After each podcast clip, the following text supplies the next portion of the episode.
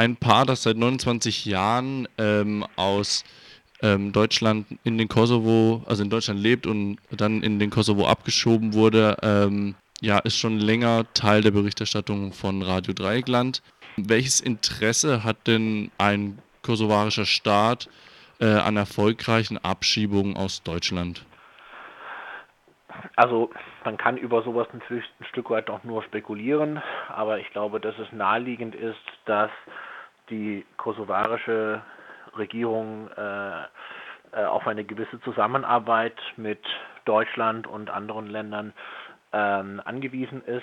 Ähm, die kosovarische Regierung strebt ja in Richtung EU, zumindest langfristig, auch wenn es im Moment nicht wirklich äh, realistische, eine realistische Perspektive ist. Aber es gibt natürlich Interessenslagen und äh, ähm, Abhängigkeitsverhältnisse, ähm, was da eben auch die, die politische Unterstützung für Kosovo betrifft. Da ist ja äh, Deutschland auf internationaler Ebene ein wichtiger Verbündeter und wichtiger Fürsprecher der kosovarischen Regierung. Ähm, es gibt eben auch wirtschaftliche, äh, wirtschaftliche Verflechtungen, ähm, Projekte von deutscher staatlicher Seite, die da in Kosovo gefördert werden. Ähm, und ich glaube, dass die deutsche Regierung äh, viele, viele Hebel in der Hand hat, um Druck auszuüben auf die kosovarische Seite und die kosovarische Seite das dann eben versteht.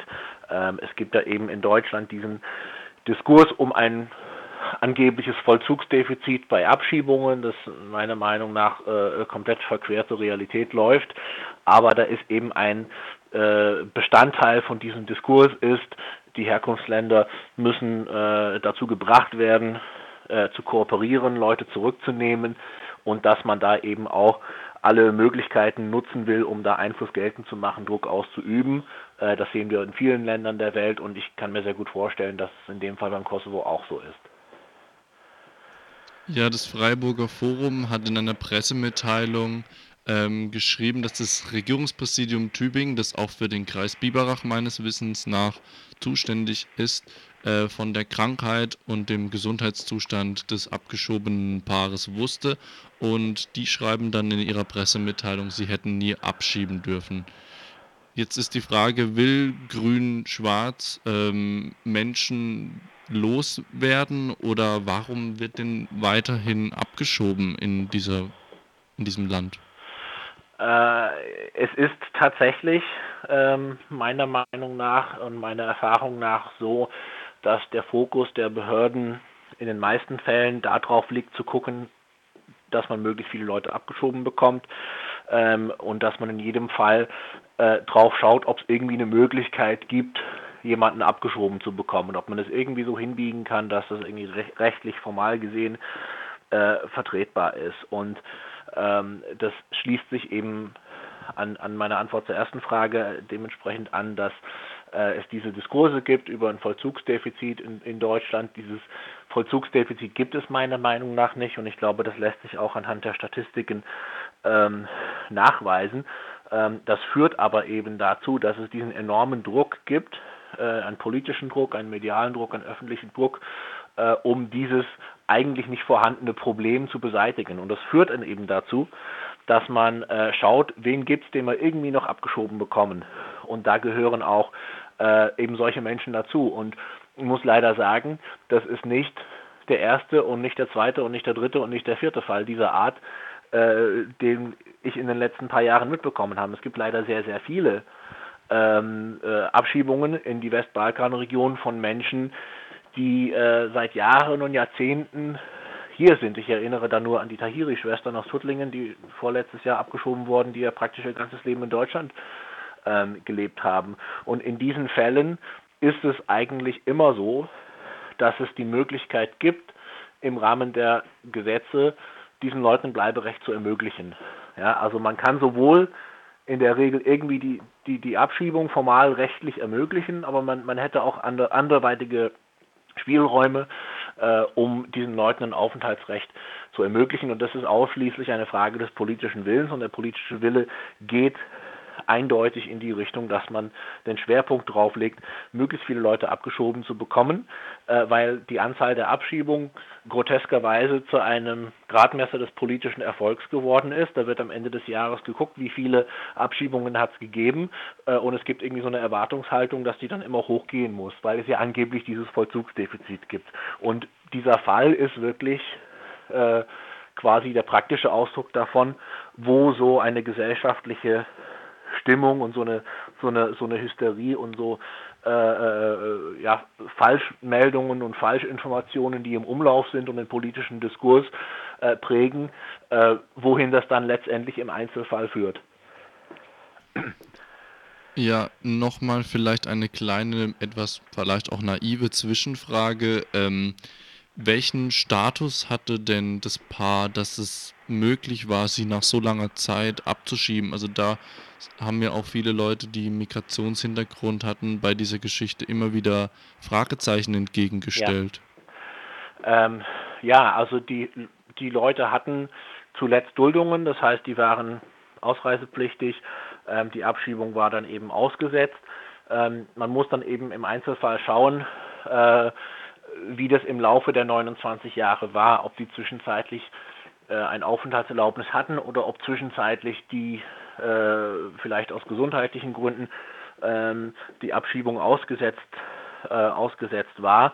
Aber es stimmt, dass es tatsächlich relativ viele Leute gibt, die eine Duldung haben, die also ausreisepflichtig sind, aber die noch nicht abgeschoben wurden, ähm, die aber theoretisch jederzeit von Abschiebung bedroht sind. Ähm, und da fände ich es ganz, ganz wichtig, und das wäre mein Appell an alle Leute, die zuhören, ähm, dass die versuchen zu schauen, dass man solche Menschen erreicht, bevor die abgeschoben werden, ähm, weil es gibt in vielen Fällen gibt es Sachen, die man zumindest probieren kann. Äh, es gibt Bleiberechtsoptionen, die in Frage kommen, aber eben auch äh, häufig nur mit einer guten Begleitung und Unterstützung äh, eben auch verwirklicht werden können. Die Leute wissen das teilweise nicht. Die Behörden äh, äh, sind dabei nicht unbedingt kooperativ, die Leute dabei aufzuklären, was für sie vielleicht in Frage kommen könnte an Bleiberechtsregelungen, obwohl die Landesregierung eigentlich beschlossen hat, dass sie das tun soll. Und deswegen fände ich das ganz, ganz wichtig, äh, dass man versucht, rechtzeitig diese Menschen zu erreichen und zu unterstützen dabei, dass sie ähm, Bleiberechtsoptionen prüfen. Denn ich habe die Befürchtung, ähm, dass wir in Zukunft häufiger von solchen Fällen hören werden, weil in der Vergangenheit traten sie auch immer wieder auf. Ja, das ist ja auch dann eine sehr prekäre Situation, wenn man jederzeit abgeschoben werden kann ähm, und auch damit rechnen muss, dass es tatsächlich politisch gewollt ist. Ja, Der Balkan ist ja ähm, eine Region, die momentan auch medial immer wieder aufgegriffen wird ähm, als Ort der Gewalt gegen Schutzsuchende und Migranten, äh, Migrantinnen und nicht zuletzt auch eben wegen Abschiebungen aus Deutschland. Wo siehst jetzt du Potenzial zur Verbesserung? Welche Gesetze, welche ja, politischen Weichen müssen umgestellt werden, dass sich die Situation für Schutzsuchende und Leute hier in Deutschland verändert? Also aus meiner Sicht wäre es dringend geboten, dass äh, ein Abschiebungsstopp für diese Region erlassen wird, äh, aus verschiedenen Gründen, aber vor allem auch aus aktuellem Anlass ähm, mit der, mit der Coronavirus-Pandemie, die sich in diesen Ländern besonders stark auswirkt. Es gibt natürlich auch andere Länder auf der Welt, wo sich die Pandemie sehr stark auswirkt, eigentlich fast auf der ganzen Welt, aber es gibt eben auch Länder, die wesentlich schlechter aufgestellt sind von der Infrastruktur her und von der Gesundheitsversorgung her, um äh, äh, Menschen im Infektionsfall zu behandeln, jetzt im, im Vergleich zu Deutschland. Und dann gehört Kosovo natürlich definitiv dazu, weil es da keine öffentliche Krankenversorgung gibt. Ähm, also da ist es eben so, dass Menschen, die, äh, die erkranken, äh, da müssen sie bzw. ihre Angehörigen müssen da ziemlich hohe Beträge zahlen für die Behandlung, für die Medikamente. Ähm, es gibt, die Leute müssen dann irgendwie ihre eigenen Spritzen besorgen und lauter solche Sachen. Ähm, also es ist aus meiner Sicht völlig verantwortungslos aus, in dieser Situation Menschen dorthin aus, äh, abzuschieben, ihnen ein Infektionsrisiko auszusetzen. Äh, und erst recht natürlich bei Menschen, die zu einer Risikogruppe gehören, weil sie eben äh, ein entsprechendes Alter erreicht haben und zusätzlich auch noch äh, Erkrankungen haben, so wie in, im vorliegenden Fall äh, es, äh, es eben so ist. Also wir haben ja im Moment die Situation, dass eigentlich weltweit ähm, die Reiseverbindungen eingeschränkt werden, dass man äh, immer stärker kontrolliert, wer ins Land kommt, dass man eben sagt, man soll wirklich nicht, nicht irgendwo hinreisen, wenn es nicht absolut zwingend notwendig ist. Ähm, das wirkt sich beispielsweise auch auf Leute, die auf legalem Weg mit Visum oder als Familiennachzug nach Deutschland kommen wollen. Das wird alles eingeschränkt und gleichzeitig äh, wird da mit großem Eifer weiterhin daran gearbeitet, möglichst viele Leute abzuschieben. Das passt nicht zusammen äh, und das äh, das, das, das zeigt für mich so eine, so eine, so eine kolonialistische Herrenmenschenattitüde äh, und eine totale Gleichgültigkeit äh, gegenüber Menschen in anderen Ländern, gegenüber der Situation in anderen Ländern, dass man sagt, ihr Hauptsache raus und was dann mit den Leuten passiert, ist nicht mehr unser Problem.